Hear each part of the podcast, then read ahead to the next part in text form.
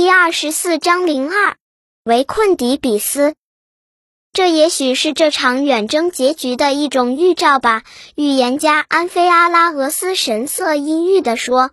可是其他人却以为打死毒蛇这是一种胜利的前兆，因此都很高兴。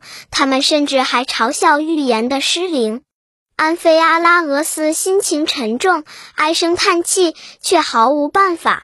全军人马从干渴中恢复过来，又精神振奋，于是日夜兼程。几天后，就来到底比斯城下，城里也在紧张的备战。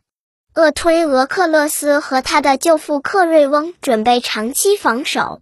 他对集合起来的市民们说：“你们应该牢记对国家和城市的责任。”你们无论是青年还是壮年，都应该起来保卫城市，保卫家乡的神坛，保卫你们的父母、妻子、儿女和你们脚下的自由的土地。我号召你们，快拿起武器，到城头上去，据守城垛，仔细的监视每一条通道，不要害怕城外敌人众多，城外有我们的耳目。我相信他们随时会给我们送来确切的情报，我将根据他们的情报来决定我们的行动。这时，安提戈涅也站在宫殿城墙的最高处，旁边站着一位老人，他是从前他祖父拉伊俄斯的卫士。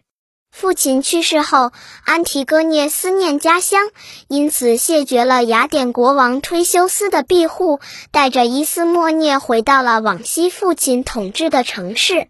克瑞翁和他的兄长厄推俄克勒斯张开双臂欢迎他们，因为他们把安提戈涅当做一个自投罗网的人质，一个受到欢迎的仲裁人。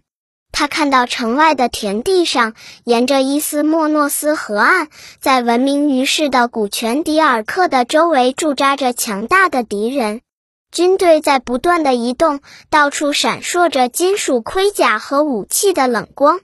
步兵和骑兵呐喊着涌到城门口，把一座城池像铁桶一般围困得严严密密。安提戈涅不禁倒吸一口冷气。老人却在一旁安慰他说：“我们的城池高大厚实，立木城门都配有大铁栓，城池坚固，并由勇敢的士兵坚守，所以用不着担心。”然后他又把前来围城的各路英雄的情况向姑娘做了介绍和叙述。那边戴着闪亮头盔的人就是希波麦冬。在过去，右边的那一个穿一身外乡人的战衣，看上去像一个野蛮人似的。他就是迪丢斯，他是你嫂子的妹夫。那个人是谁？姑娘问道。那个年轻的英雄，那是帕尔推诺派俄斯。老人告诉他说，阿塔兰推的儿子。阿特兰推是月亮和狩猎女神阿尔忒弥斯的女友。可是你看那里两个英雄，他们站在尼俄白女儿的坟旁。年龄大的是阿德拉斯托斯，他是这支远征军的统帅。那个年轻的，你认识他吗？我看到了。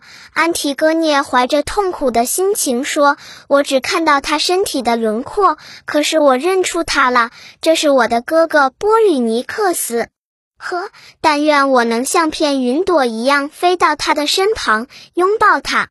可是那个驾驶一辆白色车子的人是谁呢？他是预言家安菲阿拉俄斯。老人说，那个绕墙走动的人在测量着，在寻找合适的工程地点。他是谁呀？这是骄横的卡帕纽斯。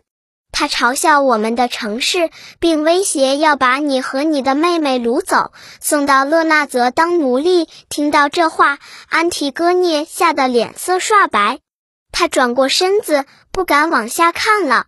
老人用手搀扶着他，一步一步地走下楼梯，送他回内室。